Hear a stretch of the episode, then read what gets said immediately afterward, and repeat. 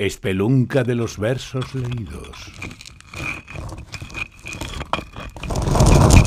Gruta donde se oyen poetas en sus voces. Mujeres ante un caballo. Esa tarde apresaron un caballo, valiente y libre, todo aquello que ellos ya no eran, y la mujer que les acompañaba, la chica más triste que nunca se encontraron, corría hacia el infinito o corría hacia la nada, y les gritó, criminales, Mentirosos, solo sois felices cuando veis a alguien muerto.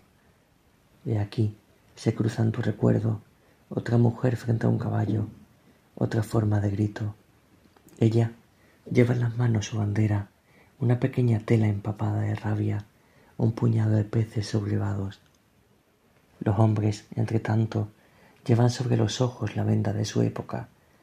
Miran a la mujer con el desprecio con que las piedras caen sobre una víbora no entienden su rareza, cráter que en vez de humo expulsa flores.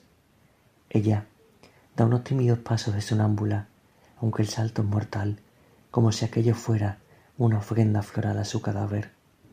Su cuerpo será el cuerpo de todas las mujeres, también el de los hombres que creen en la justicia. No sólo lo sagrado tiene mártires.